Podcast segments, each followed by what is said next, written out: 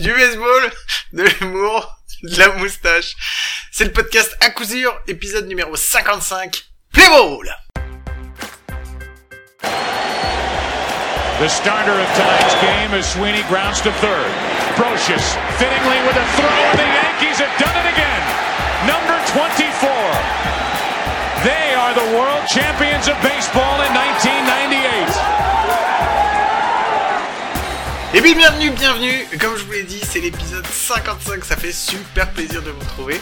Euh, c'est Guillaume, comme chaque semaine, euh, pour euh, vous accompagner dans cet épisode, et puis avec moi, bah, comme d'habitude, pour m'aider à présenter, c'est mon ami, c'est mon compagnon, mon compadre, c'est Mike. Salut Mike, comment ça va? Salut Guillaume, c'est quoi ce son de merde? Quel son de merde? Non, il n'y a pas d'intro, c'est quoi ce son que tu viens de passer là? Alors, c'est parce qu'on a un invité qui est fan des Yankees. On va le présenter tout de suite parce que comme ça, je vais pouvoir expliquer. Sinon, je vais me faire défoncer. Ok? Donc, eh ben, c'est la famille qui est là parce que une semaine après l'anniversaire, il pouvait pas être avec nous la semaine dernière. Euh, il pouvait pas être avec nous parce qu'on l'avait pas invité. Mais on l'a invité cette semaine. Et c'est la famille qui est de l'autre côté de l'Atlantique. Et c'est Sébastien Berroir qui est avec nous. Salut Seb, comment tu vas? Ça va bien, vous autres, les gars? Eh ben oui, ça va super bien, ça nous fait plaisir. Ça faisait longtemps qu'on n'avait pas vu ton, ton, ton si bel accent, si chantant avec nous, et ça nous fait toujours plaisir. Non, c'est nous qui avons un accent. Je te, je te rappelle. C'est pas lui, c'est nous qui avons un accent. Donc arrête de lui dire ça à chaque fois. Lui, il parle normalement. C'est nous qui sommes pas normaux. c'est vrai, c'est vrai. Alors Sébastien, ces trois sons de cette semaine, euh, bah, Attends, excuse-moi, juste, t'as pas envie de présenter la quatrième personne qui est avec nous? Parce que si, Non, j'ai mais bien j'ai dit compris. qu'on avait un invité. Ah bah non, c'est vrai, on en a un deuxième. non, non, c'est vrai. Euh, il était pas avec nous euh, non plus depuis un depuis un petit moment, et c'est Cédric qui est venu, euh, qui passait par là et qui a dit allez moi aussi je veux venir. Non, c'est pas vrai, on l'a invité, ça nous fait super plaisir de l'avoir. Salut Cédric, comment tu vas? Salut, ça va bien. Puis en plus, tu t'es dit, tiens, regarde, on a mis des super sons. C'est super, on va écouter des, des super trucs. Exact.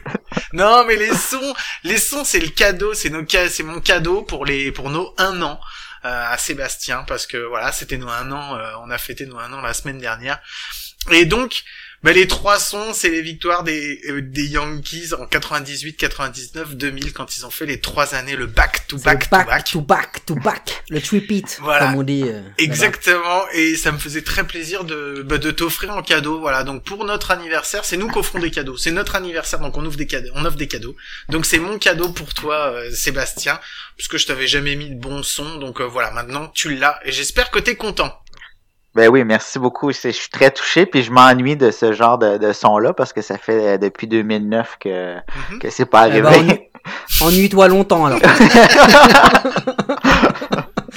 Bon allez, on va passer à la suite. On n'a pas de Bruce Bocci cette semaine. Mike Non. Non, on n'a pas de Je Bruce pense que on peut lancer le jingle news. Eh ben, on lançons le jingle news. C'est parti.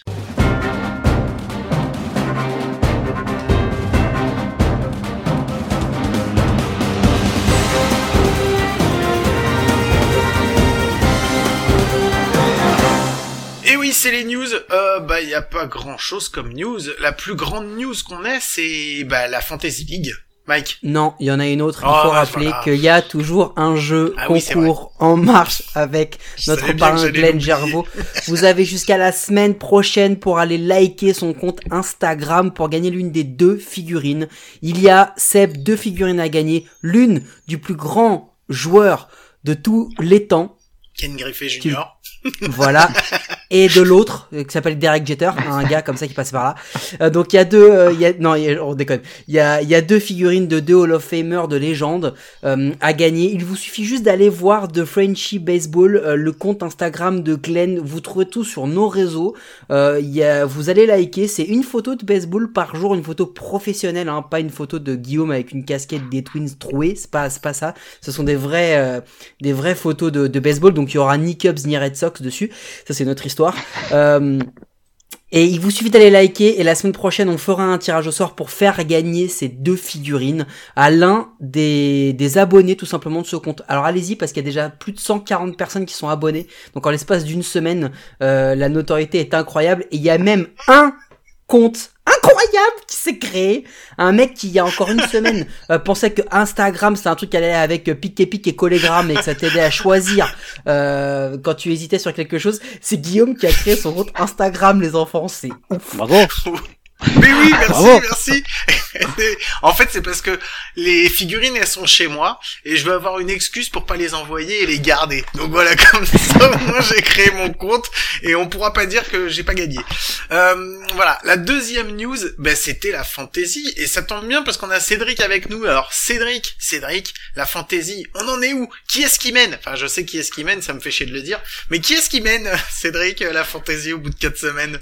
Alors pour la fantaisie, je vais juste donner une définition. Ça s'appelle bouder. Montrer du mécontentement par une attitude renfrognée et maussade. Voilà. D'accord. Donc, je me tu suis pris un gros veto la semaine dernière, donc euh, je boude. Ah, c'est pour ça que tu boudes Je boude. Ah oui, Ah alors pour vous expliquer. Non, moi je croyais, je croyais que tu boudais parce que parce que t'étais à 2-2. Je croyais que tu boudais parce que euh, la dernière fois je t'ai mis une pile parce que t'as mis, une pile à Guillaume, t'as cru que t'étais arrivé, tu t'étais pris pour un beau gosse, bim, tu t'en étais, remangé une. Je tiens juste à dire un truc. On sait qui mène les gars, c'est moi. Je suis aujourd'hui la seule personne invaincue. J'ai quatre vrai. victoires Bravo en quatre Mike. journées. Bravo Mike, félicitations. Attention, il y a un effet calendaire très important. Sur mes quatre victoires, j'ai quand même affronté quatre pipes, dont trois qui sont dans ce podcast. c'est peut-être aussi pour ça que j'ai des victoires, c'est que quand t'affrontes des mecs qui sont des gros blaireaux, bah forcément tu as plus de chances de gagner. Et là, les semaines qui arrivent, j'ai vu le calendrier, je vais me faire déboîter parce que j'ai vu les équipes qui arrivent en face. Donc je veux très vite, très vite redescendre, d'accord? Donc je suis un peu, comment dire, je suis les Angels de la Fantasy League. C'est-à-dire qu'au bout de deux semaines, on pense tous que je vais, je vais être un joueur de ouf. Et puis après, on revient, rotation, bullpen, tout ça. Bon, on en reparlera tout à l'heure. Ou les Mariners. Alors je vous explique, ouais, ou les Mariners, effectivement.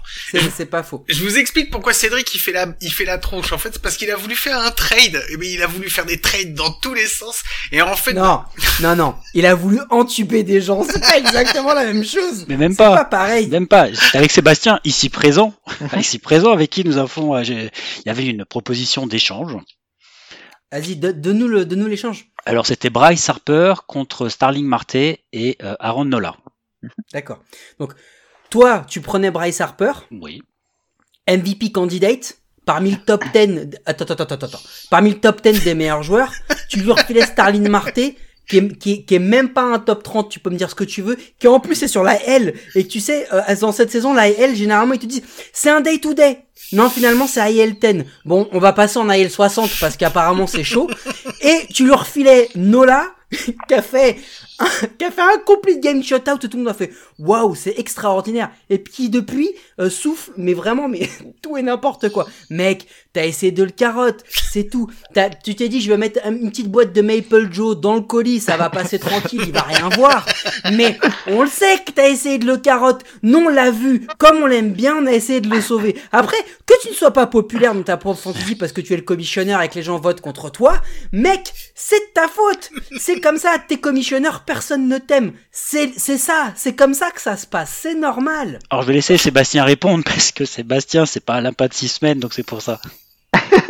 Non, mais moi, de, la façon que je le voyais, c'est que oui, Starling Marte est blessé présentement, blessure aux côtes, ça devrait pas durer longtemps, et j'ai besoin de lanceurs. Aaron Nola, ok, début de saison euh, un peu ordinaire, mais euh, c'est long une saison, là, c'est 162 matchs. On joue jusqu'en en septembre, donc euh, il y a les, les- ces deux. Puis Starling Marte avait un bon début de saison, donc moi, ce- selon euh, de la manière que je le voyais, Aaron Nola allait prendre son, son air d'aller. Et au mois de juillet, tout était, tout était revenu dans l'ordre. Voilà. Écoute, on va le faire en direct, Seb. Je te propose un trade. attends, attends, attends. Tu donnes, tu- je te prends Bryce Harper. Les coups de mais pour c'est Bryce un Harper, donne... Attends, mais attends. Je te donne un, un mec qui est Ace Caliber. Je te donne Noah Syndergaard. Et je te donne Eloy Jiménez, qui est aussi un excellent outfielder. Donc je t'en donne deux pour le prix d'un. Ça te va ou pas? Non mais je te le dis, parce que du coup Syndergaard il doit repitcher en juillet et Jiménez il doit jouer en septembre. Franchement ça les vaut. Les mais eux, eux, on sait qu'ils reviennent en juillet et en, en septembre. Euh, Starling Marte, il va revenir bientôt, là. Ouais bah oui. Bon allez. Bon allez, sinon à part ça, moi j'ai fait un 12-0, je suis le premier à avoir, à avoir mis quelqu'un Fanny, donc ça me fait trop plaisir, c'est tout ce que j'avais à Et il dire. vaut mieux, il- Guillaume, il vaut mieux gagner 12 fois. Oh non, mais c'est bon, ça là tu l'as déjà sorti sur 12-0. Twitter, c'est bon, tu te répètes. Ouais, mais je tu gâtouilles, tu gâtouilles, Mike. Bon allez, euh, on va passer euh, pour les news. Donc c'est terminé. On avait juste un nouveau, euh, un nouveau petit truc qu'on voulait tester ensemble.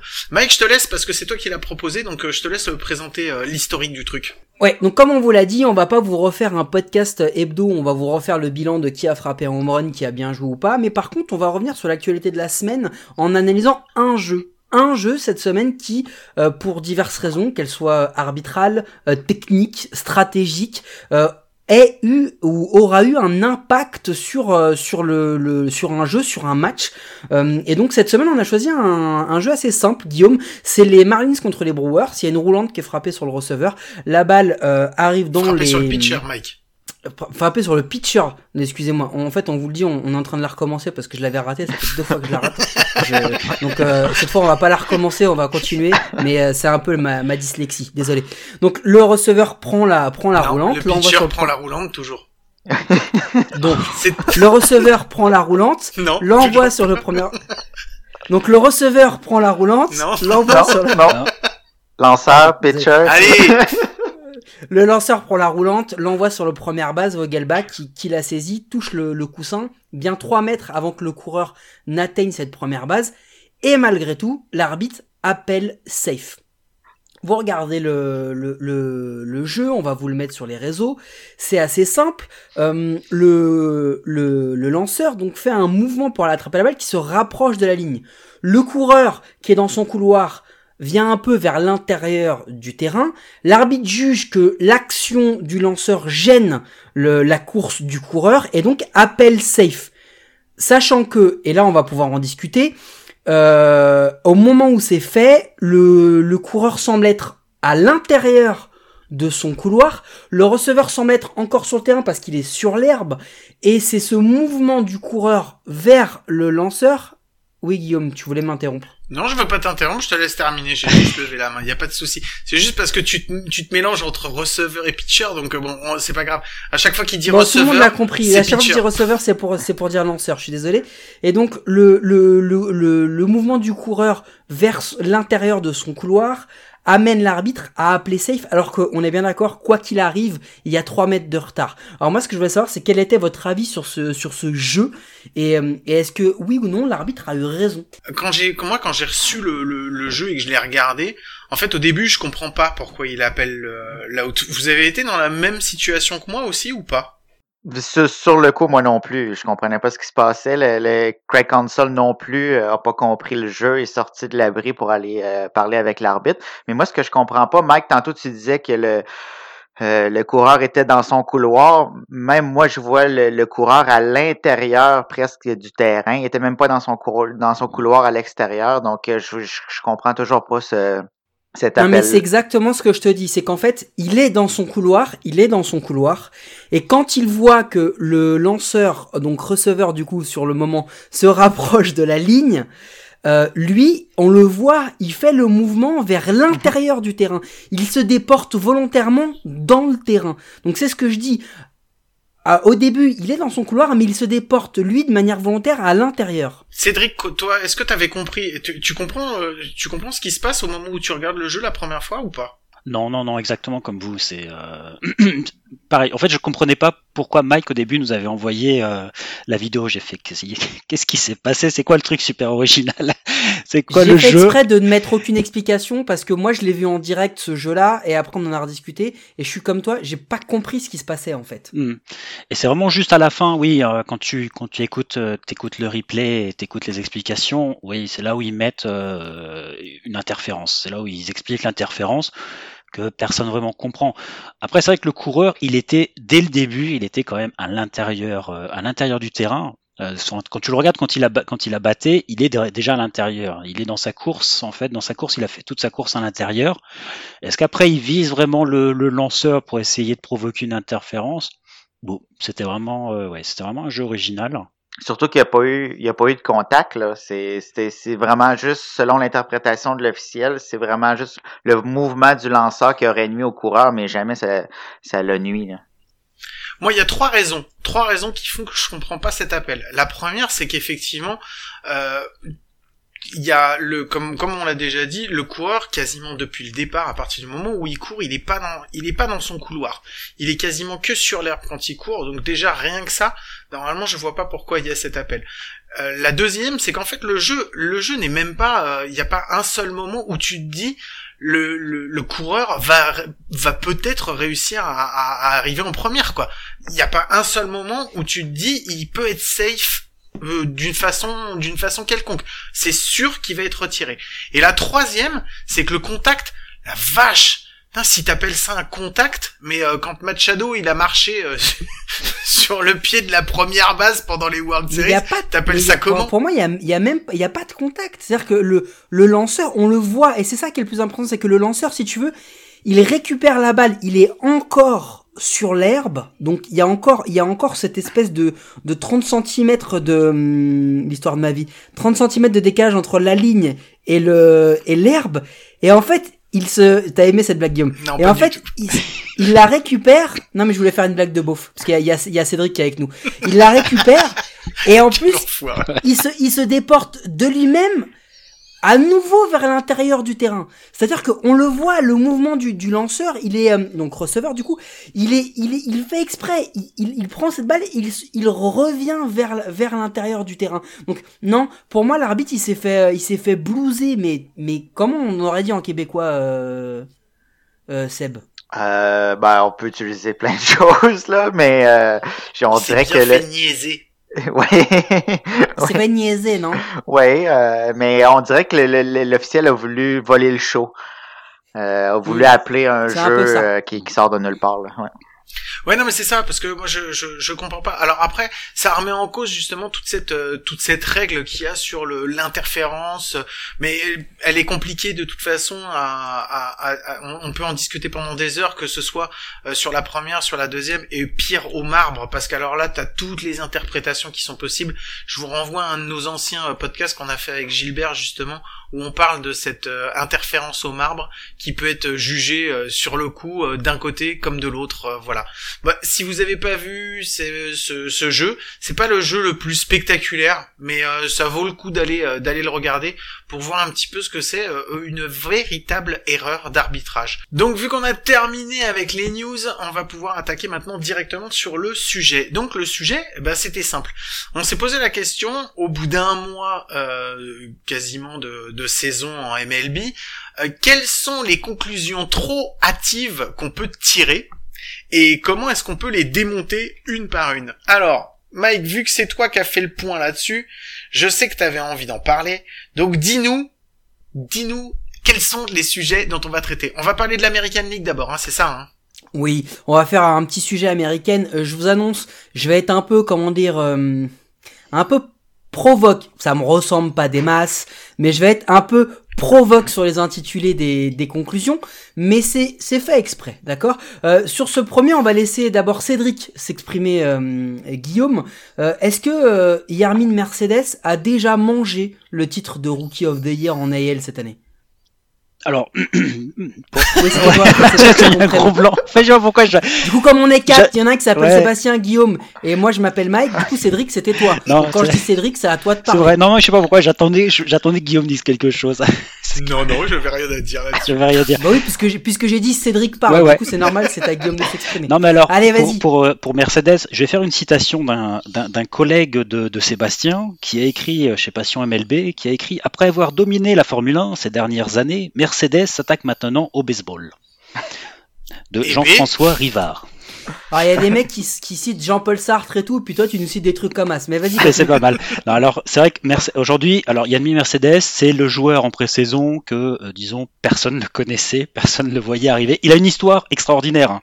Pour ceux qui n'ont pas regardé, rapidement pour quand même, il a été sélectionné, euh, c'était par, euh, il a été sélectionné, c'était par les par les White Sox, euh, non, par les par les Orioles, ah, non, par, voilà, voilà. Oh, je me mélange tout. Bon. Parce voilà. que du coup, le, le thème de- du podcast, c'était pas de lire les fiches Wikipédia ou fangraphes Non. des joueurs, c'était de démonter le truc. Est-ce que oui ou non, Yarmin Mercedes a déjà mangé le titre d'American League Rookie of the Year? Non, bien sûr. Ah, non, non, allez, mais c'est vrai que j'adorais quand même. Son histoire était ça. Aujourd'hui, on pourrait, pour beaucoup, dirait oui.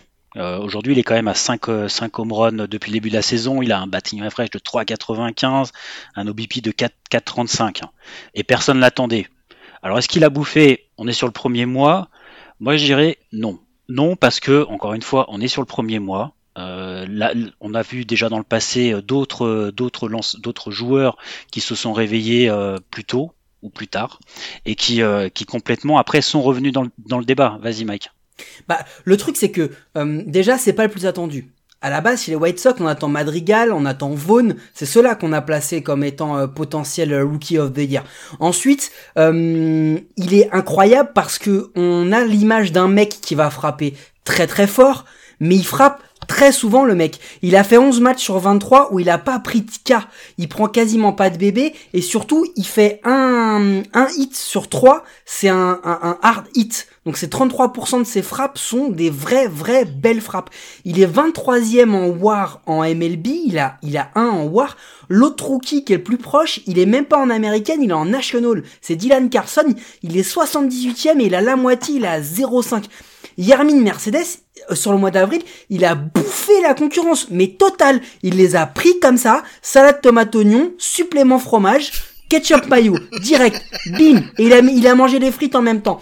Le seul truc qui peut jouer contre Yermin Mercedes pour la suite, c'est que c'est qu'un DH. Il a fait un seul match en première base. Il a tout joué en DH. Et donc derrière, je prends l'exemple de Dylan Carson parce qu'il vient juste après. Dylan Carson, c'est un mec qui a déjà fait des highlights et qui a été un peu flashy en défense. Donc c'est le petit truc qui par rapport à d'autres euh, rookies va pouvoir jouer contre lui. Mais quand tu fais un premier mois comme ça pour commencer, c'est assez incroyable. Le seul qui pour l'instant en américaine, et il n'est que depuis quelques semaines, commence à faire très très mal, et tu vas pouvoir nous en parler Guillaume, je pense que c'est qu'il s'appelle Kirillov.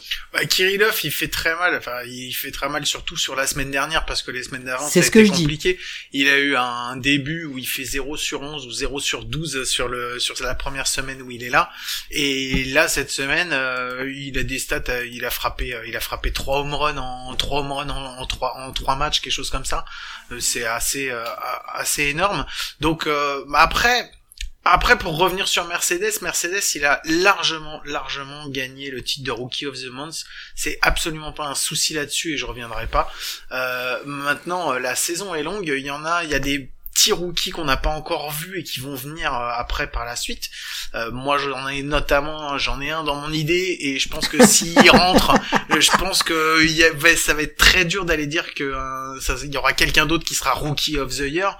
on verra. Surtout en American League, il y a encore d'autres qui frappent à la porte. On va voir si après avoir commencé en minor, puisque les minors normalement doivent commencer là aujourd'hui ou demain. Euh, on va voir un petit peu euh, ce qu'il va y avoir comme, euh, comme changement. ton avis là-dessus, Seb?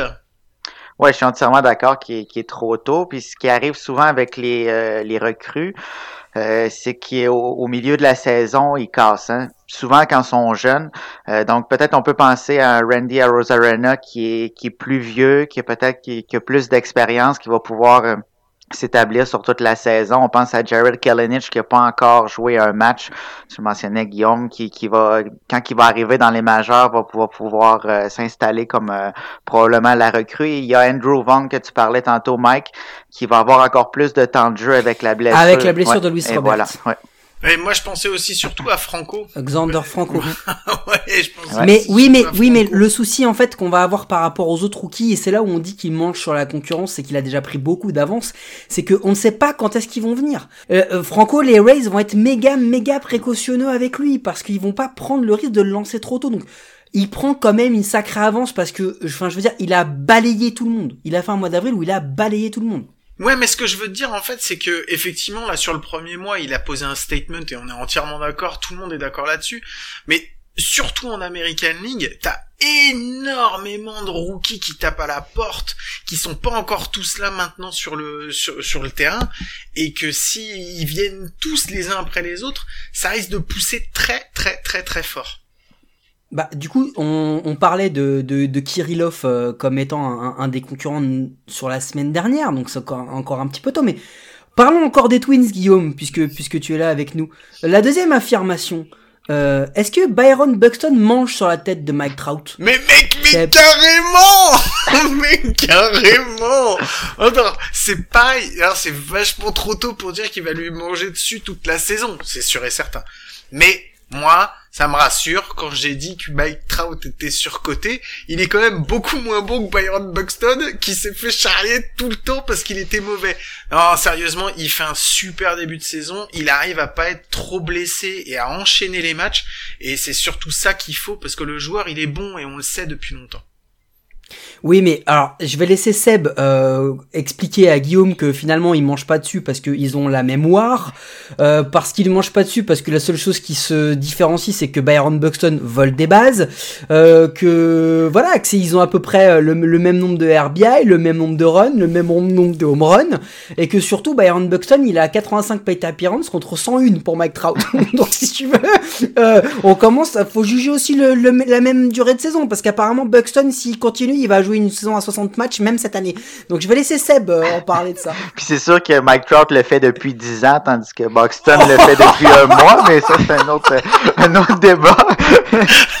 mais, mais plus sérieusement, moi je suis vraiment heureux de voir Buxton jouer de cette façon-là parce que c'est un joueur extraordinaire. Défensivement, c'est probablement le meilleur joueur de, de chanson de la ligue. Euh, là, il est en santé. Est-ce que ça va durer? Ça, c'est une autre question. Mais vraiment, au niveau des statistiques, les deux joueurs sont très près. Mike Trout qui, qui, qui frappe pour une moyenne de plus de 400 OPS de près de, de, de 1300 ou de 1.3. Donc, euh, c'est vraiment extraordinaire. Euh, mais encore là, on pourrait répondre euh, cette réponse-là à, à chaque question. C'est seulement un mois, il est beaucoup trop tôt, mais euh, c'est- c'est c'est vraiment plaisant de voir Buxton performer présentement. Cédric Non mais c'est vrai. en fait cette question elle est, vraiment super originale pour le premier mois, euh, le débat Buxton Trot, because ah, parce qu'en juste en ce moment il y avait justement euh, Mike Petrigliano qui il y a quelques jours a sorti un article sur euh, Mike Trout qui en fait vient de faire son meilleur début de saison de toute sa carrière. Exactement. Euh, et que là, il est parti vraiment sur des sur des bases euh, au-delà de ce qu'il a pu faire dans les dernières ces dernières saisons où il a été MVP Stratosphérique, comme Voilà.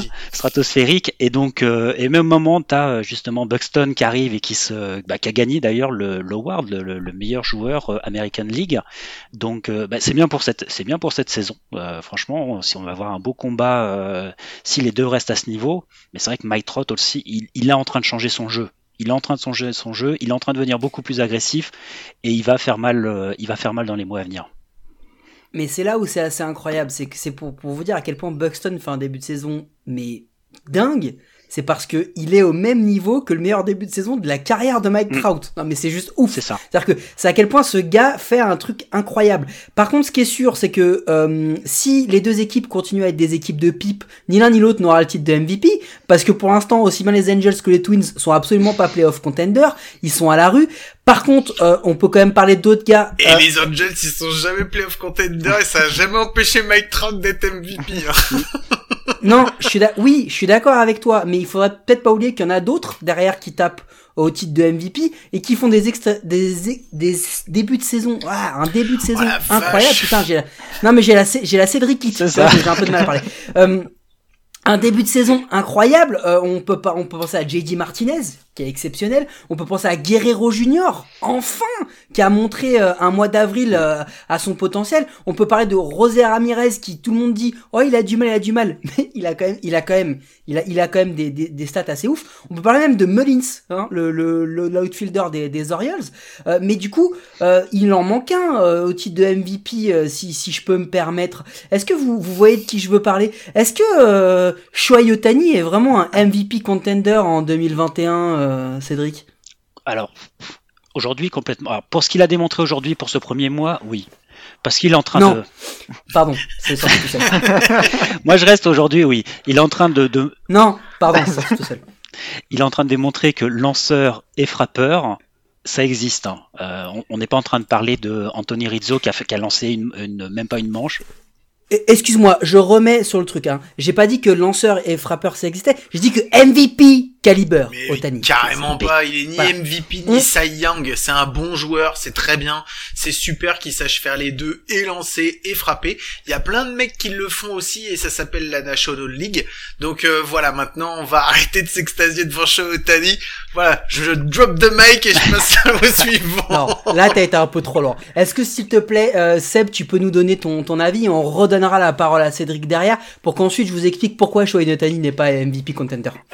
De, de mon côté, je pense que si, ben, j'aime beaucoup quand le MVP amène son équipe en, en séries éliminatoires.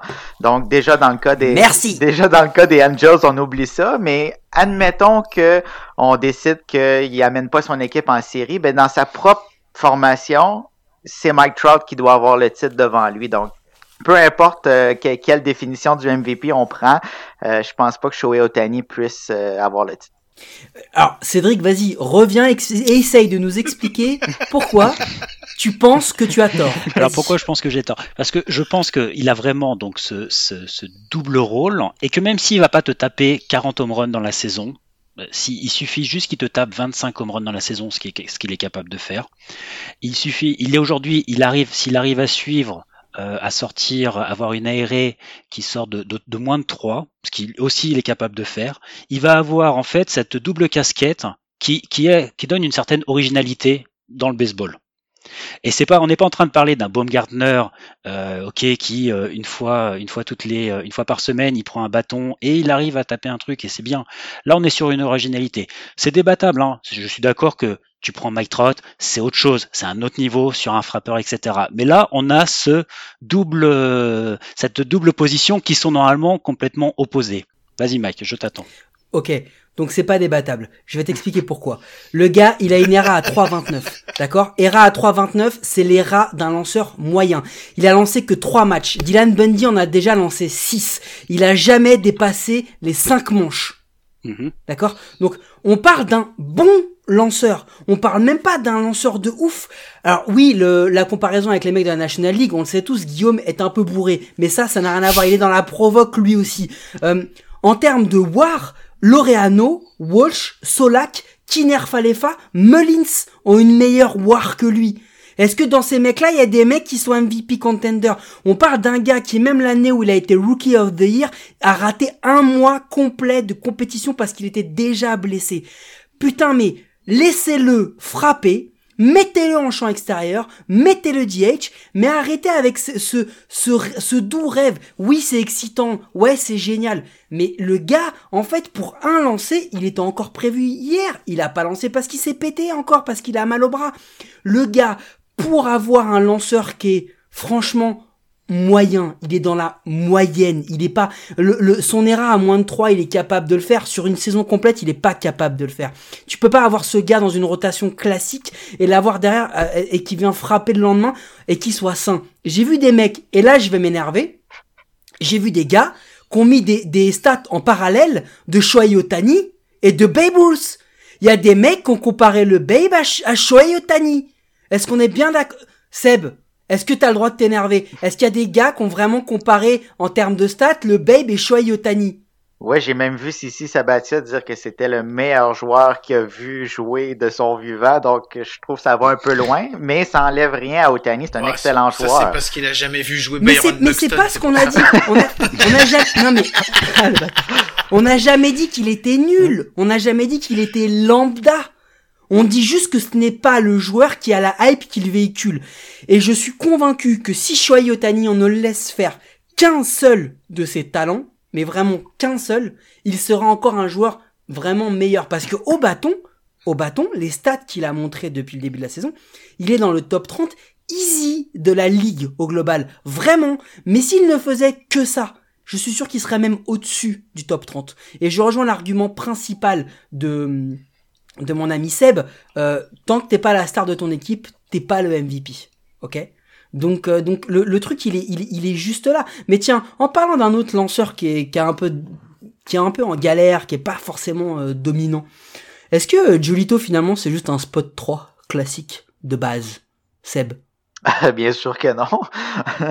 oui, ça va pas très bien par, par les temps qui courent. Une euh, moyenne de points mérités autour des 5, je pense que c'est 4.99. Oui, euh, tu sais, Carlos Rodon, Lance Lynn euh, lance de, de, de meilleure même, façon. Même Dylan 6. Oui, même Dylan 6 lance de meilleure façon que, que Giolito, mais ça reste que c'est ton lanceur numéro un. Tu dois lui laisser ce spot-là dans ta rotation. Tu dois lui donner confiance et c'est seulement un mois. C'est comme si à New York, euh, Garrett Cole, ça irait un peu moins bien, puis on le mettrait troisième ou quatrième. Mais non, faut que tu, tu, tu le laisses dans, dans le rôle de lanceur numéro un. Le problème, c'est que là, Jolito, c'est pas qu'il va moins bien, c'est qu'il a, il a, il a des stats qui sont parmi les pires de toute sa carrière. Il a un seul quality start sur sur ses six euh, matchs commencés. Euh, il se prend plus de, il se prend 1,76 home run euh, sur 9 manches. Il a une ERA à 4,99, tu l'as dit. Bon, il met beaucoup de strikeout, mais sinon il a vraiment du mal même à aller dans la durée. Et, puis moi quand je compte, si je compte Rodon 6, Lancelin, t'as raison, il est pas spot 3, il est même spot 4. Guillaume, t'en penses quoi? Euh, Moi je l'avais dit pendant les comptes pleins de Jolito, c'est pas un ace, voilà, c'est tout. Qu'est-ce que tu veux que je te dise? Non, non, il est très bien en spot 2, spot 3. Tu peux même le passer en spot 4, ça me dérange pas. voilà, c'est dit ça. Deuxième, Mike Thorpe. j'ai plus rien à dire. On a dit qu'il fallait argumenter. Moi, je vous ai tout argumenté pendant les comptes pleins. Vous aviez qu'à m'écouter pendant les comptes pleins, c'est tout. Alors j'ajoute, je dirais quand même que Jolito, ok, il est alors il est sur un mauvais début, mais en même temps si tu prends 2019, il était pareil. Tu prends 2019 sur le premier mois, il a fait 5,30. Euh, et là sur ce début de, sur son début là, ce, ce premier mois, euh, il s'est fait plomber par euh, le match contre les Red Sox. Il s'est pris, euh, j'arrive même plus à savoir le nombre de points là. C'était le match du matin.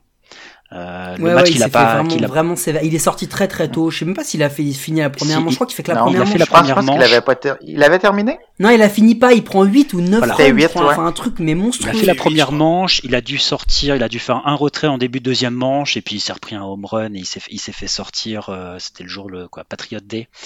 Euh, donc là, il s'est c'est vrai que tu lui enlèves déjà ce match. Bon, c'est un peu plus, euh, c'est un peu plus respirable dans, dans, les stats, mais voilà.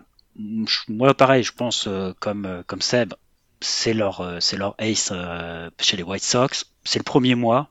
Il est bien pourri, ça c'est le moins qu'on puisse dire. Il est vraiment pourri, mais les strikeouts sont toujours là et et puis il a un FIP qui a 4,25, donc je veux dire il y a quand même de l'espoir. C'est qu'il est pas il est pas ce que je veux dire, ah bah c'est que super. Si on se tape le cul avec un FIP à 4,25, bah bravo quoi. Ce que je veux... non, mais vas-y, continue, vas-y. Mais c'est magnifique. Ce que je veux dire, c'est qu'aujourd'hui, on en est à dire que si t'as une, non mais franchement, si t'as une batting average à, si t'as une batting average à 190, bah c'est pas grave parce que ça pourrait être mieux. Non, ce que je veux dire, c'est que quand tu as, il a son IRA qui est à 4,99, son FIP est à 4,25, ça veut dire qu'il est quand même dans la maîtrise. Mauvais il est dans mais la plus mauvais que jeu, normalement il devrait être quoi. Et il n'est pas juste en train de s'appuyer sur sa défense. Hein. Et, et c'est ça que je veux dire dans le FIP à 4,25, c'est quand tu as le FIP qui est quand même plus bas que les restes, c'est que le mec il, il, travaille, il y, a, il y, a, un travail derrière quand il est sur le monticule. Il n'est pas juste derrière en train d'essayer de, de, se faire sauver par sa défense qui aujourd'hui est en train de moi partir. Je vais, moi, je vais nuancer un peu vos, vos, vos, votre argumentation. Ne vous embrouillez pas, les enfants, c'est pas grave, vous aurez tous un dessert. Euh, L'idée, c'est que il euh, y, a, y, a, quand même quelques stats et quelques signes qui sont positifs. Il met beaucoup plus de strikeout en moyenne qu'il pouvait en mettre les, les années d'avant. Euh, donc, il a, il, a, il a cette stat-là et il a surtout un, un élément en sa faveur, euh, Luca Giolito, c'est que il a des mecs dans sa rotation qui lui ont quand même bien sauvé les miches. Euh, il a une, il a, il a une équipe qui a quand même bien bien performé et euh, c'est peut-être pas l'Ace qu'on attendait, euh, peut-être pas le MVP, le Cy Contender qu'on attendait, mais on va lui laisser le temps avant de dire que c'est vraiment un lanceur flingué parce que l'autre truc c'est que il y a, y a deux lanceurs et moi je pense que je sais pas ce que t'en penses Seb mais Tyler Glasnow franchement il défonce Gerrit Cole. bon, j'irai pas jusque-là, là. Mais. Attention, c'est des choses que j'ai lues. Hein. C'est des choses que j'ai lues. Hein. J'ai lu que Glasnow était le favori pour être Cy mais c'est sûr qu'après deux semaines, peut-être, là. Mais euh, Glasnow, ce qui arrive, c'est qu'il a ajouté une slider à son arsenal de lancer, ce qui fait quand même yes. une grosse différence euh, pour lui parce qu'une rapide explosive une balle courbe euh, qui, déstabilise les frappeurs. Par contre, souvent un petit problème de contrôle. On l'a vu deux, deux départs, je pense que c'est un contre les Blue Jays, un contre les Yankees. C'était pas tout à fait à point, a été quand même chanceux de s'en tirer. Euh, donc, dans, dans une bonne journée, c'est sûr que c'est très difficile de frapper contre Glasnow. Mais euh, Garrett Cole reste, euh, reste supérieur et pour l'instant de loin pour sa constance. Je te rejoins complètement. euh, Je suis entièrement d'accord avec ton analyse, euh, Seb, parce que euh, Taylor Glasnow, c'est pas la première fois que ça lui arrive, et c'est récurrent maintenant chez lui depuis plusieurs saisons. C'est justement son, on sait pas d'un start sur l'autre s'il va vraiment, on va pouvoir compter sur lui ou pas, et s'il va pas avoir un problème de contrôle. C'est déjà les, les problèmes qu'on lui a reprochés en 2019 et même en 2020 sur une petite saison. C'est-à-dire qu'il est vu comme par beaucoup comme un futur grand, grand, grand de la ligue. Le problème, c'est qu'il a toujours ce, petit souci euh, de, constance et, de contrôle qui fait qu'aujourd'hui, tu te dis que c'est un très très bon lanceur, mais il est loin du potentiel qu'on lui prête en fait.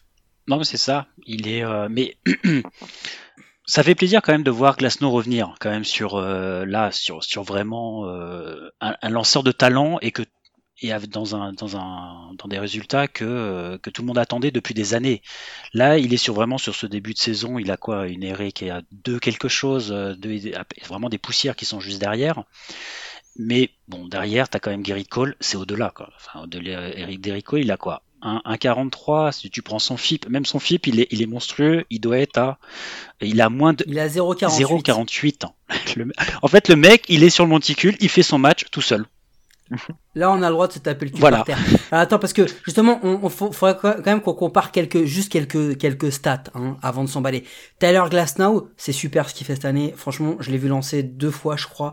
C'est assez électrisant, il est dominant, il est sûr de lui. Le fait qu'il soit passé ace et que Snell n'est plus là, je pense que ça va aussi le libérer et qu'il il assume enfin ce côté de je suis l'ace, c'est moi le, le visage de la rotation de cette franchise et c'est même lui le visage de la franchise. La war de Garrett Cole c'est 2-4, la war de Glasnow elle est à 1-4 et Garrett Cole il a un start de moins, ok?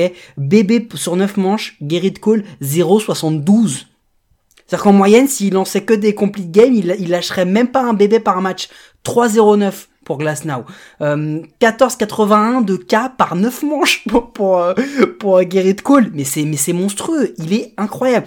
Gerrit Cole, rendez-vous compte, s'il avait eu un petit peu plus de run support et que, euh, et que la- l'attaque des Yankees avait été un peu meilleure, il aurait certainement fait 6 starts, 6 victoires. Enfin, je veux dire, il est, incroyable. Il, ne semble pas avoir de trou d'air. Donc, revenons tranquillement. Le Cy Young Award va être pour Gerrit Cole. De l'autre côté, il sera pour De Grom. S'il n'y a pas de blessure, logiquement, il n'y a pas, de problème. Mais justement, vu qu'on parle des Yankees, Guillaume, on est bien d'accord.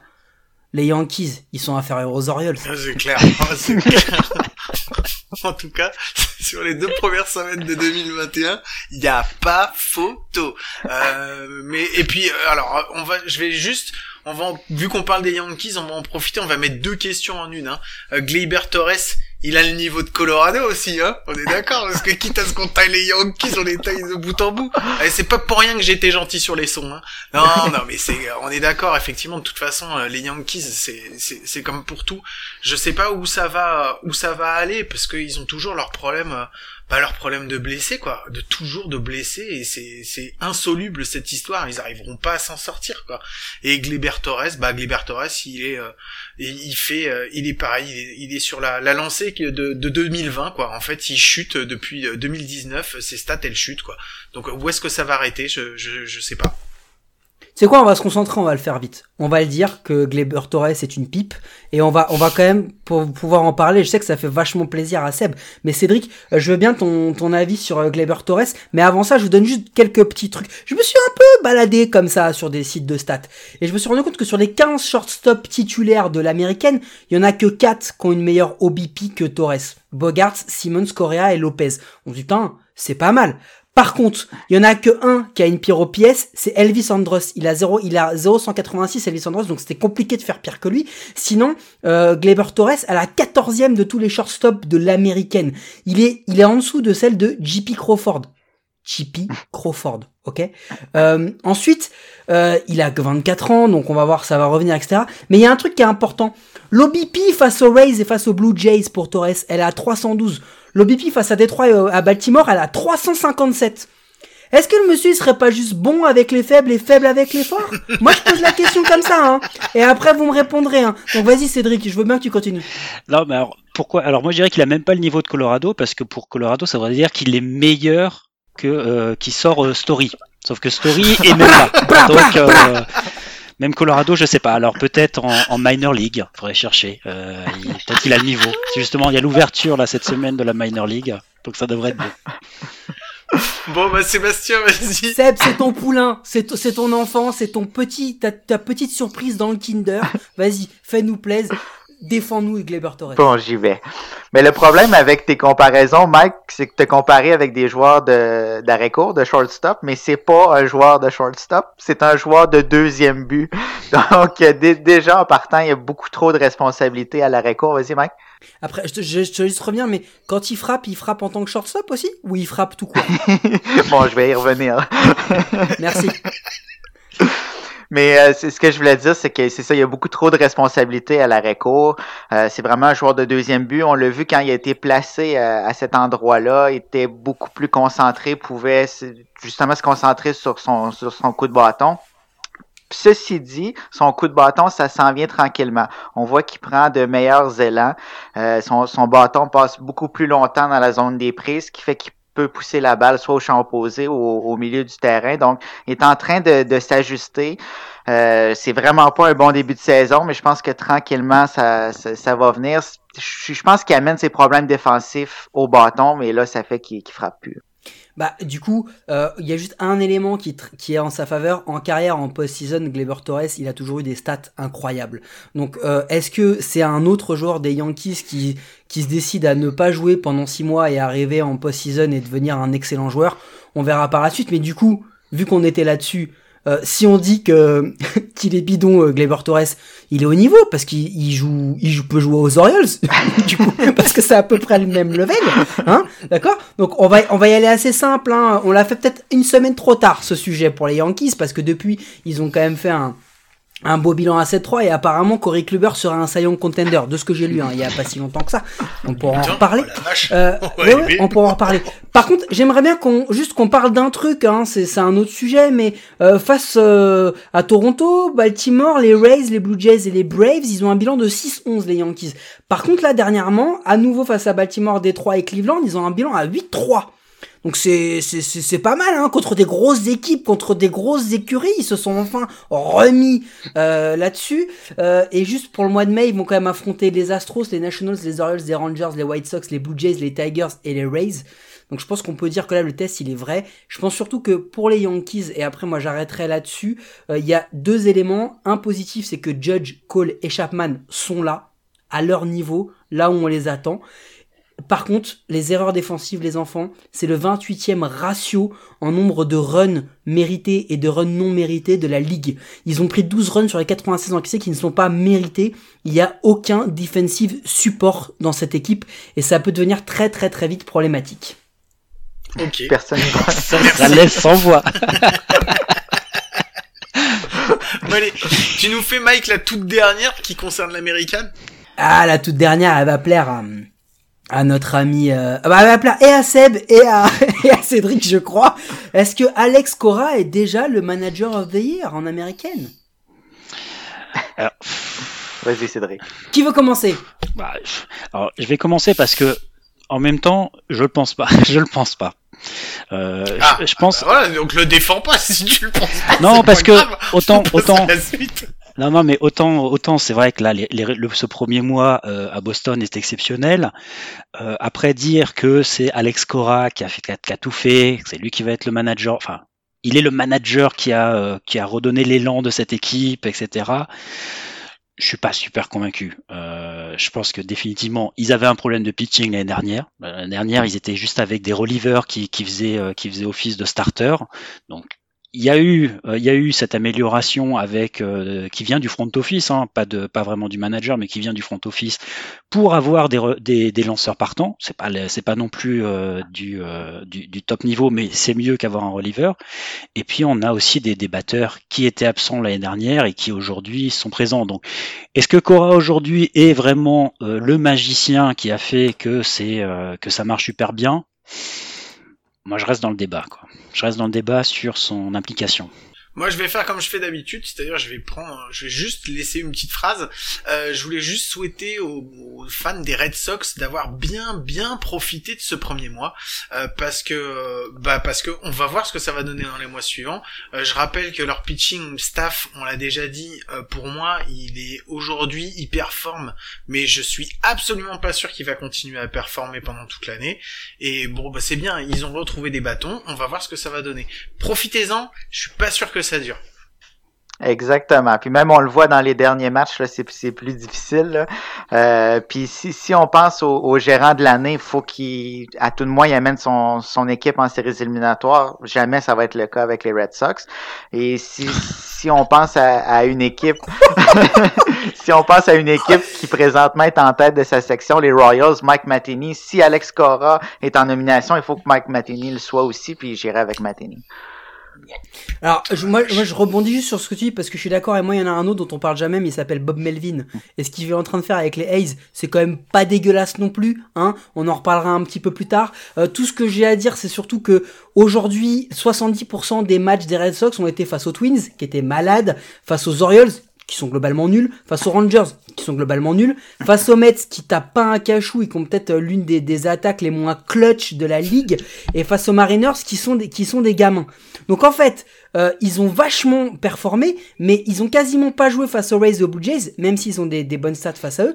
Et ils ont toujours pas affronté les Yankees non plus, et ni les Royals, et ni les Athletics, ni, tu vois. Donc, il y a un moment, il va falloir qu'on qu'on voit ce que a apporté Cora face aux grosses équipes. Et j'en ai terminé là-dessus parce que je pense que de toute façon, effectivement, comme toi, Guillaume, les Red Sox, c'est une belle histoire de printemps. Tu Oui. sais, c'est ton amour de printemps. Ouais, ouais, mais c'est pareil. Alors, je- puisque vous avez parlé des Royals et que vous avez pris les Royals en exemple, euh, je voulais juste vous dire pour les fans des Royals, c'est pareil.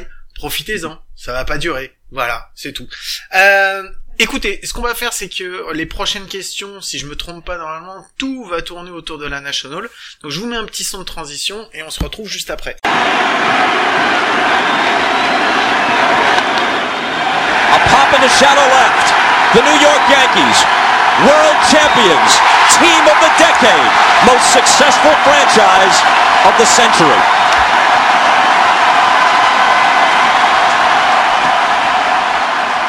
Allez les gars, on va s'attaquer à la National League, la seule et vraie unique ligue qui compte. Hein, on va pas se, on va pas se, se, Oh, se mentir. ce, ce statement de merde. Allez, vas-y, continue.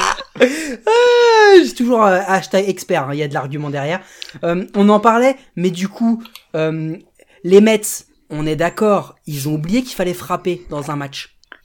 Euh, ouais, enfin les Mets, il y a pas que les Mets. euh, les Mets, ils ont tout oublié. Ils ont oublié que ça jouait. Ils ont toujours le, le seul joueur qui sort du lot, c'est toujours le même. Hein, c'est Jacob de Grom depuis des de- depuis des années.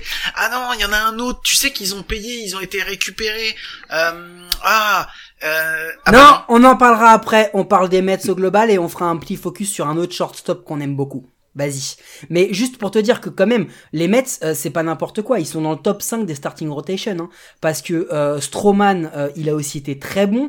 Tyjon Walker, il a été bon euh, les fois où les fois où on l'a vu aussi. Le bullpen, il est allé dans la première moitié, on va dire. Mais par contre, ils sont derniers en run, derniers en home run, alors qu'ils sont cinquièmes en OBP. Non mais les mecs, c'est quoi ce, ce clutch négatif? Ils ont un des pires clutch de la ligue. Ils ont une excellente rotation, ils ont un bon bullpen, mais t'en as, t'as pas un gars qui frappe. Alors l'outfield, je t'en parle même pas. hein. non, mais ils prennent Parce trop que plein de bébés par contre. Ils prennent trop plein de bébés. Ouais, Ils savent mais pas tout. swinguer. En fait, ils- c'est des, c'est des plots. C'est des plots. Ils prennent des bébés quand en face les mecs ils savent pas spotter. Et voilà, c'est tout. Il y a que comme ça qu'ils avancent sur base. Et il pousse, il pousse. J'exagère, hein. Mais c'est un peu ça. La question, non, mais après- c'est... Ah, vas-y, Cédric. Non, non, vas-y Sébastien, je te laisse. T'as une, belle, une belle casquette de New York, euh, je, te- je te laisse. Oui, pas la même équipe par contre. Mais non, ce que je voulais dire, c'est que Mike, tu demandais est-ce qu'ils ont oublié de frapper? Moi, je pense, est-ce qu'ils ont déjà su frapper? Parce que... non, j'ai... Eh, on a fait, eh, on a enchaîné avec Red Sox Mets et on a vu toute l'animosité québécoise qui est ressortie comme ça en deux punchlines. Non, mais, mais j'exagère, mais c'est c'est un peu un running gag euh, avec Passion MLB et Charles Alexis. On se dit tout le temps, à chaque mois de juillet au mois d'août, les Mets finissent par casser. Là, c'est juste qu'ils ont cassé beaucoup plus tôt. On parlait des, ma- des, des matchs contre les Red Sox. Les Red Sox ont gagné les deux rencontres contre les Mets avec 3 points et 9 coups sûrs. C'est incroyable. Exact. C'est- je comprends pas comment est-ce qu'ils peuvent arriver à, à réussir à pas frapper. là. Non, mais en plus, quand on avait fait les, la partie à coup sûr, euh, non pas la partie, la partie compte plein, je veux dire, le compte plein des Mets, on avait quand même dit qu'il y avait du potentiel sur le ballon. Tu prends du Davis sur le bâton, je veux dire, tu, tu prends du Davis, t'as du Smith, etc. Mais ça marche pas. ça, marche pas. Il y a pas de, tu sais pas si- est-ce qu'il n'y a pas de coach? Alors c'est vrai qu'on avait toujours, on a eu ce débat un peu quand même sur sur le coach des Mets, hein, qui, est, qui est venu un peu comme ça euh, mince. On a, il a fallu qu'on vire Il était à la buvette, Voilà. ils l'ont vu, ils étaient en train de faire un, un comex, ils l'ont dit ah, vas-y tiens prends la Voilà, il a fallu qu'on vire ils Ils ont pas viré d'ailleurs leur, euh, leur leur coach, euh, leur eating coach là, il y a deux jours? C'est pas eux qui ont viré Si, leur si, eating si, coach? si, ils l'ont viré. Bah oui, ça, ils l'ont hein. viré après le dernier Bah là, ouais. non, mais clairement, ils ont euh, alors que ce sont des joueurs qui ont montré quand même dans le, dans le passé qu'ils avaient euh, qui avaient du potentiel pour frapper quoi. Mais il y a un problème de mécanisme, de confiance. Je comprends de- pas, euh, vous en parlez pas, mais euh, il est où le la bête monstrueuse, magnifique euh, T- on... Non? Bon, on en parle pas, on déconne. Non mais par contre, Euh, on non, peut parler par de contre- Francisco Lindor parce que franchement. Eh oui, est-ce que. Francisco est-ce que est-ce que Francisco Lindor est lui aussi bon pour aller jouer bah, chez les pirates cette fois-ci? Non mais il a fait. En fait, il avait déjà commencé euh, l'année dernière. Son l'année qu'il fait déjà en 2020 est pas terrible hein, au niveau du bâton. Ouais non mais attends, il y a pas terrible et ce qu'il fait là, ce qu'il fait là c'est sa pire saison. Non, mais ce que je veux dire, c'est que déjà, il passe d'une saison 2019 où il était très bon à une saison 2020 où il est plus que moyen, où là il réenchaîne sur 2021 euh, sur une saison qui est dégueulasse quoi. Et là, tu peux même pas dire que bah c'est le syndrome New York Mets parce qu'il est arrivé au Mets, non, parce que déjà l'année dernière il était en il était en perte de vitesse. Alors on s'est dit oui, c'est la saison à 60 matchs et tout machin. Là, on se dit c'est le début de saison, on va voir quoi. Mais le problème c'est que ça incite pas à la confiance tout ça quoi. Ben là, en ce moment, il est quand même sur une série à 0-21. Il est sur sa pire série euh, sans, euh, sans, euh, sans un hit.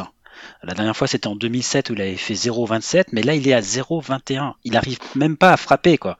Il a une batting average de 1,63. 1,63, le- c'est c'est ridicule. Alors, il a quand même signé son nouveau contrat, hein, 340, c'est quoi, 341 millions pour 10 ans. Ça, par contre, l'argent est bien arrivé, mais euh, j'arrive même pas, j'arrive même pas à, savoir si c'est un diesel, parce que j'ai regardé ces, dernières saisons, même avant. C'est pas, euh, c'est jamais aussi catastrophique. Il est pas, euh, pas à ce point-là. C'est pas un diesel normalement, Francisco Lindor. Non mais là après Seb je veux bien que tu racontes il a juste pour vous dire il a une noire à moins 0,1 on, on parle d'un mec qui est venu pour être le franchise player on parle d'un mec qui est venu pour pour être une superstar un MVP contender il a une noire à moins 0,1 c'est scandaleux Ouais, puis ce qui, ce qui me dérange, c'est un peu son attitude. On lui a demandé s'il se considérait comme étant dans une slump, dans une léthargie, puis il a dit non, que tout allait bien, que- qu'elle allait s'en sortir. Mais la première étape, c'est quand même de reconnaître que ça va pas bien. Euh, la, la seule bonne nouvelle dans son cas, c'est que défensivement, il joue encore très bien. Donc, s'il peut bâtir autour de ça, peut-être qu'il peut revenir à son niveau euh, de 2019, mais restera à voir.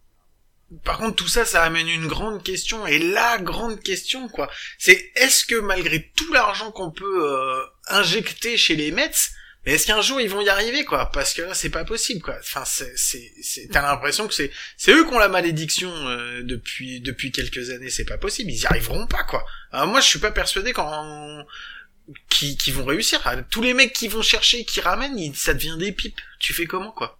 Bon, et en plus, ils ont Pete Alonso. Mais moi, j'étais quand même optimiste au début de la saison. Je trouvais que c'était un, on l'était tous Ouais, je trouvais que c'était un changement de culture, nouveau propriétaire, Steve Cohen qui prend les rênes de cette équipe-là, qui veut faire des acquisitions. Je pensais que l'acquisition de Lindor allait changer un peu cette dynamique-là, mais pour le moment, ça, ça fonctionne pas. Après, on est sur le premier Bah, mois, du hein, coup- donc je pense qu'il faut garder quand même l'optimisme. On va arrêter de le C'est- dire parce que c'est le principe le du c'est le podcast. principe du truc de toute façon. mais, euh, Non, mais je, reste quand euh, même, je reste quand même, même. bon, c'est vrai qu'on l'a dit au début par beaucoup sur American League, c'est le premier mois, etc. Mais je pense quand même que les Mets et, et Lindor, ça reste quand même aujourd'hui. Quand tu regardes l'effectif, c'est un, euh, c'est quand même, euh, t'as quand même un effectif en or. Ah mais attends, attends, on, on parle d'une équipe qui là est, est pas ridicule parce que ils ont des Nationals qui ont encore eu un, un mal fou à démarrer, ils ont des Braves qui sont en mode galère, euh, parce qu'ils ont les Marlins et qui pourtant font pas une mauvaise saison. Hein. Euh, mais enfin, il y a un il y a un moment, il faut il faut qu'on qu'on vienne à cela quoi. Les les les, les Mets, je suis désolé, ils sont pas ridicules parce que parce que à l'est, les, les équipes qu'on attendait ont pas non plus été au niveau. Et il y a un autre truc. Est-ce que du coup, Acuna, il est déjà MVP de la National League? Avant même, euh, là, on, on en discute là, vu ce qu'il a fait, c'est déjà le MVP. Seb. Euh, bien, si, si continue sur cette lancée-là, c'est sûr et certain, surtout avec le début de saison, un peu euh, avec des hauts et des bas de Fernando Tatis. Je pensais que Tatis allait peut-être euh, éclore un peu plus que ça, mais présentement, Acuna, ce qu'il fait, puis ce qui est extraordinaire, c'est qu'il est tout seul à Atlanta il est tout seul à produire. Freddie Freeman, c'est c'est coup-ci coup-ça. Euh, donc euh, pour moi, c'est vraiment le MVP si il continue sur cette lancée là. Bah, ce qui est fou, c'est que ouais, effectivement, il est, euh, comme tu dis, il est tout seul quasiment dans l'équipe euh, en ce en ce moment, hein, parce qu'on va pas non plus enterrer les Braves, euh, les Braves trop rapidement, quoi. Et puis euh, bah ceux qu'on voyait en face, comme tu le dis, hein, que ce soit euh, Tatis, euh, mais Soto, bah Soto qui a été blessé. Soto il est blessé, Bellinger il est blessé. Ouais, moi j'ai envie de te dire, on va attendre, on va attendre et on va se calmer parce que Soto, il, quand il va revenir de blessure, normalement, il nous a fait, il nous avait déjà fait l'année dernière. Hein. il avait, il était sous Covid, il était pas bien, il avait loupé une grande partie de la saison. Quand il est revenu, il a frappé fort du poing sur la table et peu importe qui y avait devant lui, il leur est tous passé devant il leur a dit maintenant c'est moi et puis vous allez me regarder, regardez ce que je fais quoi. Donc euh, ouais, Acuna effectivement s'il continue, il est une une très bonne avance. Maintenant maintenant enfin voilà, il y a du monde encore derrière et on va pas les enterrer trop vite. Mais après Acuna, moi il me surprend vraiment. Son premier mois, alors c'est vrai que c'est une tête d'affiche aujourd'hui de la MLB avec Soto et Tatis, on en avait déjà parlé sur un autre épisode, mais de le voir vraiment faire ce statement de dire je suis là, je suis la tête d'affiche. On m'a comparé à Soto, on m'a comparé à Tatis Junior, mais j'ai l'impression que là, il est parti vraiment sur un combat pour montrer je suis le MVP.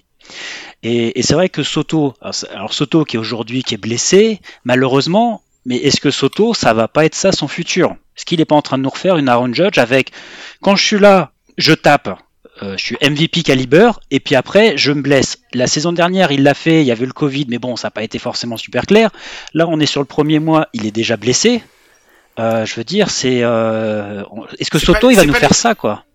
Non, c'est pas les mêmes gabarits. Euh, le, un gabarit comme Judge, c'est vachement plus fragile qu'un mec, enfin, on va dire physiquement, qu'un mec comme Soto. Donc, je pense pas que ça soit, ça soit ça. Mike. Non, et puis il y a un autre truc aussi. Hein. Après, on va, on va arrêter, c'est que Soto, il a une bague. Hein. On en parlera plus tard pour Aaron Judge. Euh, non, moi ce que je veux dire c'est que dans la dans la course au MVP, là on parle que d'Acuna, mais pour moi, euh, il a deux concurrents majeurs parce que Soto, je suis comme Cédric, j'attends de voir, j'attends qu'il revienne de manière régulière. Il commence à manquer beaucoup beaucoup de matchs et il risque de lui arriver comme l'an dernier, c'est-à-dire que même s'il fait genre deux trois mois de de compète, il y aura eu trop d'écart avec les autres pour qu'il puisse euh, pour qu'il puisse être contender. Là aujourd'hui, euh, attention, on n'en parle pas, mais Bryce Harper, il fait un excellent début de saison. Trea Turner, il fait un excellent début de saison. Donc attention à ces deux-là qui peuvent venir. Et puis messieurs, vous avez peut-être oublié un mec qui s'appelle Jacob de Grom. Hein. Pourquoi il pourrait pas avoir les deux? Parce que vu ce qu'il fait, franchement, il peut nous refaire une Verlander. Il est incroyable. Mais du coup, ça me pose une question. Mais quid des Dodgers dans cette équation-là? Les Turner, Betts, Seager, tous ces mecs qu'on attendait. Euh, les, les, les, les, Dodgers, ils doivent pas gagner 162 matchs cette année? Turner, il fait un super bon début de saison. D'ailleurs, on s'attendait pas à ce qu'il soit aussi bon. Euh, et puis Betts, bah Bellinger, il est blessé. Betts, c'est pas terrible. Muncy, il sort la tête de l'eau.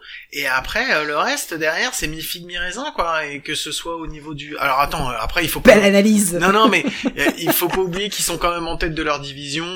ça gagne quand même, même s'ils sont pas au top. Non, ils sont pas premiers. Non, ils sont pas en tête. Pas ce matin. Mais non. Autant. Ah bah autant pour moi. Eh, mais non, mais qu'ils essaient déjà de battre. mais moi j'ai écrit mes voilà, j'ai hein. écrit ma feuille, euh, j'ai écrit ma feuille il y a trois jours. je l'ai pas, pas regardé depuis, hein, donc euh, voilà, j'annonce ça. Les analyses elles sont trois jours de vieux déjà.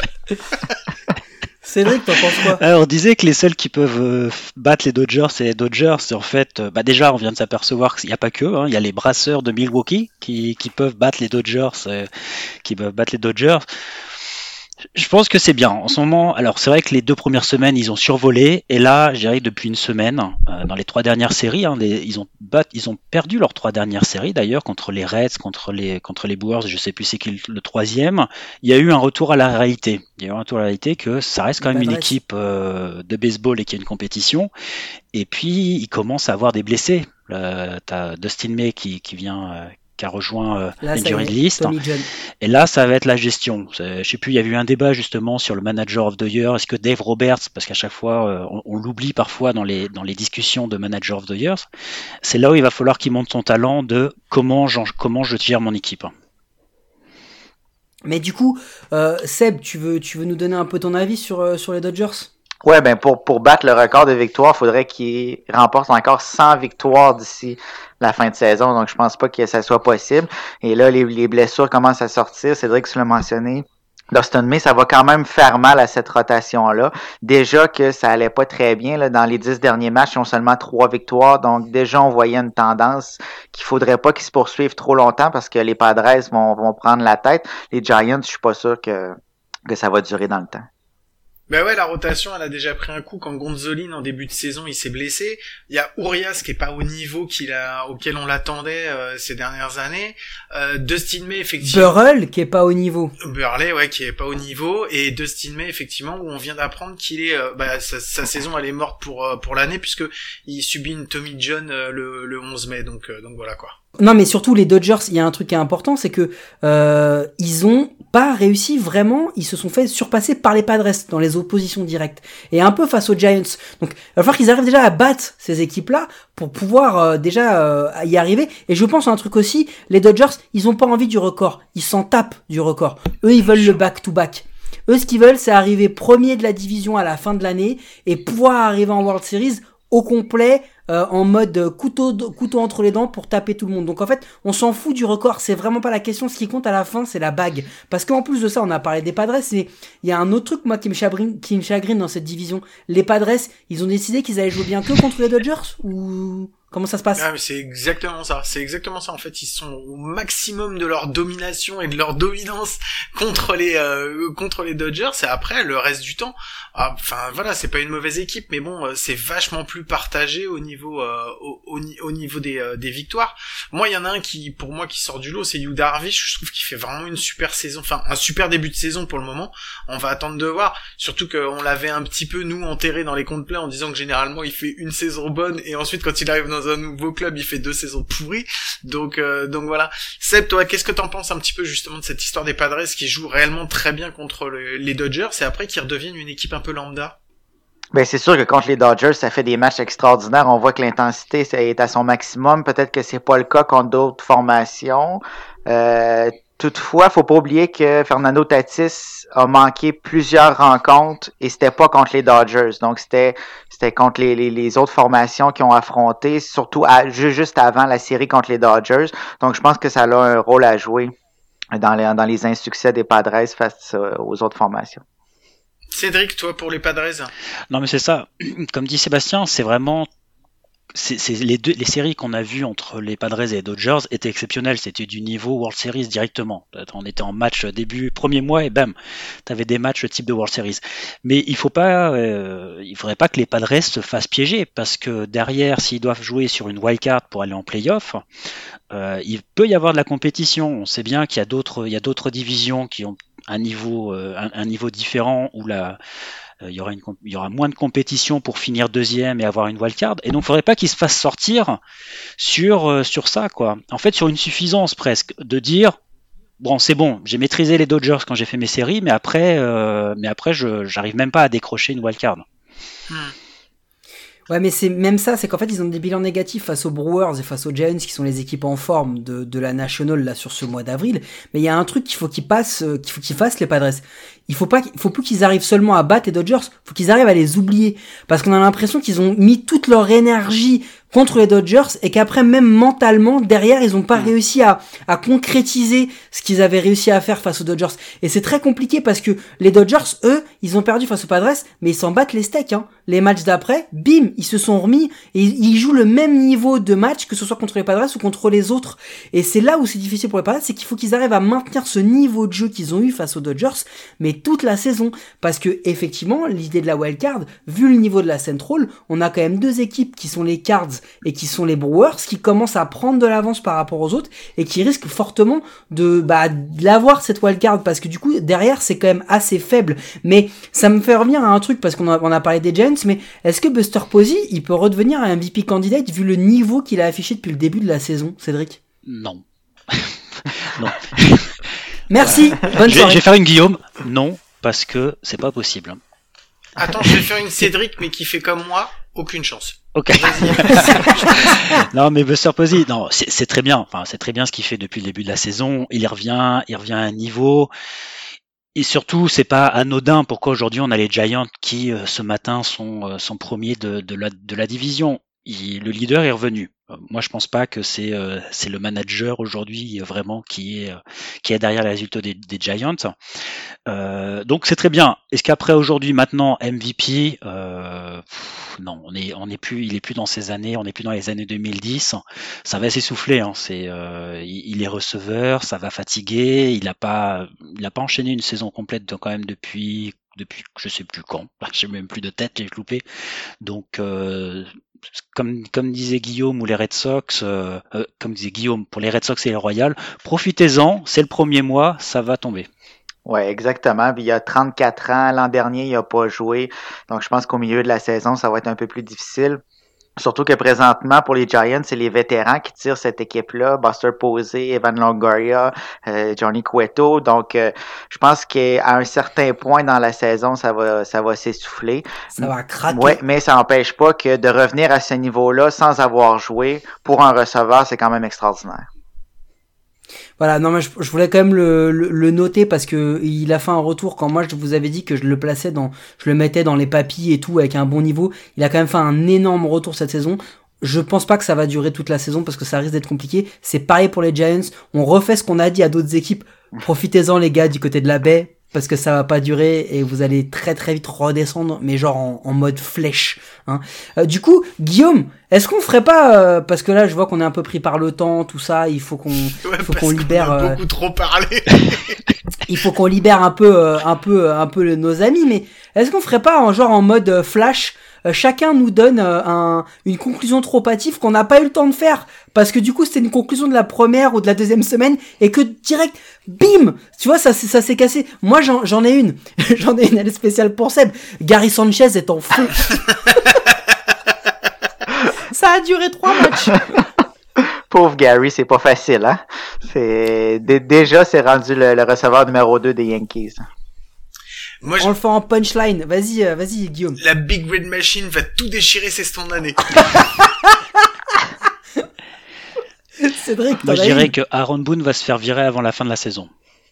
Oh, Ah oui, celle-là était bien aussi. Sébastien? Les Red Sox vont terminer au dernier rang de la section ouest. Ah oui, c'est vrai que... ça, non, les, attends, ils ont perdu les trois premiers matchs. C'était déjà parti, genre, ah, ils vont être nuls. C'est et- ça. C'est ça. Non, moi j'en ai une. Moi j'en ai une autre, j'en ai une autre. Euh, les Mariners sont des contenders à la post-season. Non, mais je rigole pas parce que moi j'y crois. Bon, allez, C'est pour ça que je l'ai dit. Non, attends, j'en non, Vas-y, j'en ai encore au moins une. Dépêche-toi, au moins une. dépêche-toi. Au moins deux. Les athlétiques sont une, les athlétiques sont une équipe de minor league. Ouais, c'est ça, ouais, celle-là, je m'en On a, souviens. on a entendu. Ouais. On a entendu. Et j'en ai une dernière, celle-là, elle est toujours, elle est toujours très marrante parce que j'ai l'impression qu'elle arrive chaque année dans les premières semaines. Les Angels et les Phillies sont forts. C'est vrai, c'est vrai. Allez, je vous envoie le dernier son pour la dernière ligne droite et on se fait la petite connerie. Were you trying to get crazy with this, eh? Don't you know I'm loco?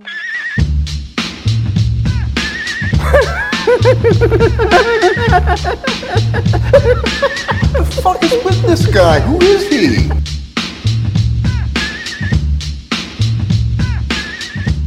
Ok, donc c'est la, la petite connerie de la semaine. C'est pas moi qui l'ai préparé, c'est pas Mike qui l'a préparé, c'est pas Cédric qui l'a préparé.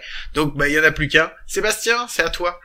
On va jouer un petit jeu, le jeu des enchères. Donc, euh, chacun, vous allez me dire combien de joueurs actifs canadiens vous êtes capable de nommer. Mais on va y aller avec celui qui va enchérir le plus et il doit pas se tromper. Alors, Guillaume, combien? De joueurs canadiens? Ouais. Allez, je vais dire un.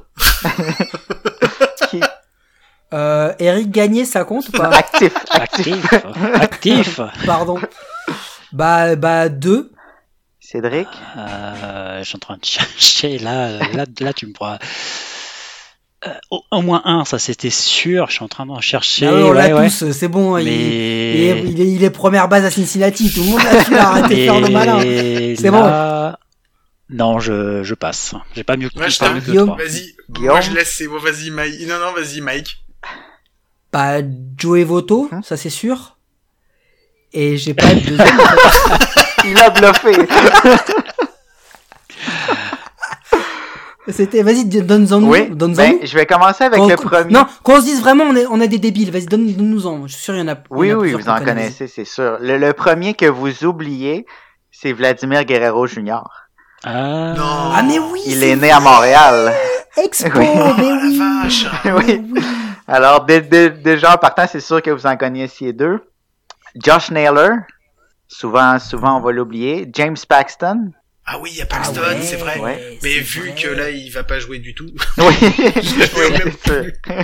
Euh, Nick Pivetta. Ah, Pivetta, bah, je Ouais. savais pas. Non, mais on avait dit qu'on parlait de vrais joueurs de baseball. Oui, oui, hein. oui. Ma- Mike Soroka avec les Braves. Ah oui, c'est vrai! ouais. Ah, mais on est, on est bidon. Jameson Tyon avec les Yankees. Ah oui Oui. Oh là là.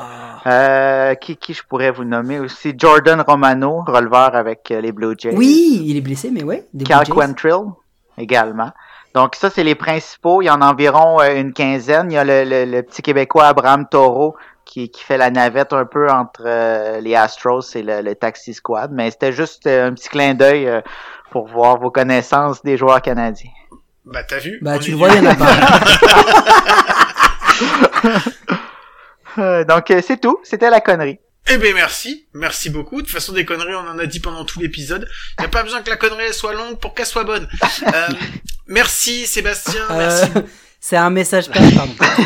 Mais pourquoi à chaque fois ça tourne autour de... Tu as quelque chose à nous expliquer ou pas? Bon allez, Sébastien, merci beaucoup euh, d'être venu euh, pour partager ce moment avec nous, pour dire encore plein de conneries. À chaque fois qu'on t'invite dans un épisode ces derniers temps, c'est pour raconter plein, plein, plein de conneries. Et ça nous fait très plaisir parce que on, on sait que t'es capable d'en dire presque, presque autant que nous. Sauf que des fois les tiennes elles sont beaucoup plus sérieuses. Donc euh, qu'est-ce que, que- comment ça se passe chez vous chez MLB Passion? T'as des trucs à nous, nous expliquer en ce moment ou pas? Euh, rien de spécial. On continue de, de suivre euh, l'actualité. On a notre euh, émission de radio à tous les week-ends. Donc, euh, ça se poursuit. On suit le cours de la saison. Puis, c'est vraiment un plaisir partagé de, de, de parler avec vous de, de baseball. Merci beaucoup Cédric, merci aussi d'avoir été avec nous, c'était cool. Donc, euh, donc voilà, Mike il t'a pré- il, il- il t'avait prévenu, hein, il savait de toute façon qu'il allait te taper dessus. Mais cette bonne guerre, cette bonne guerre, cette bonne guerre. Exactement, mais ça nous fait, ça fait très très plaisir aussi euh, de t'avoir. Et puis bah Mike, hein, comme chaque semaine, merci beaucoup. Tu nous as encore éclairé avec toutes tes statistiques, ça nous faisait très plaisir. bon voilà, je vous remercie tous euh, de nous écouter euh, chaque semaine plus nombreux. Vous pouvez toujours nous écouter sur toutes les bonnes applis de podcast, d'Apple Podcast à Spotify, en passant par Deezer, Google Podcast. On est sur Transistor et sur toutes les autres. N'hésitez pas à vous abonner, à nous donner une note et un commentaire. Ça nous aide à rendre le baseball et notre émission plus visible en France. Mike, euh, je suis sûr qu'on se retrouve à coup sûr la semaine prochaine, non? À coup sur Guillaume, rendez-vous la semaine prochaine. Eh ben, merci beaucoup. Juste avant qu'on se quitte, le dernier son, donc ça va être le son euh, d'Outro, c'est les World Series de 2000. Et c'est deux joueurs qui nous tiennent à cœur dans, à coup sûr, parce qu'on en avait déjà parlé, puisque c'est Mariano Rivera qui affronte pour le dernier retrait euh, Mike Piazza. Donc voilà, euh, spoiler alerte, euh, bah, c'est... euh, C'est Mariano Rivera qui va sortir vainqueur du duel. Voilà, allez, je vous fais des gros, gros, gros, gros, gros bisous. Je vous souhaite de passer une très bonne semaine et à la semaine prochaine. Ciao à tous.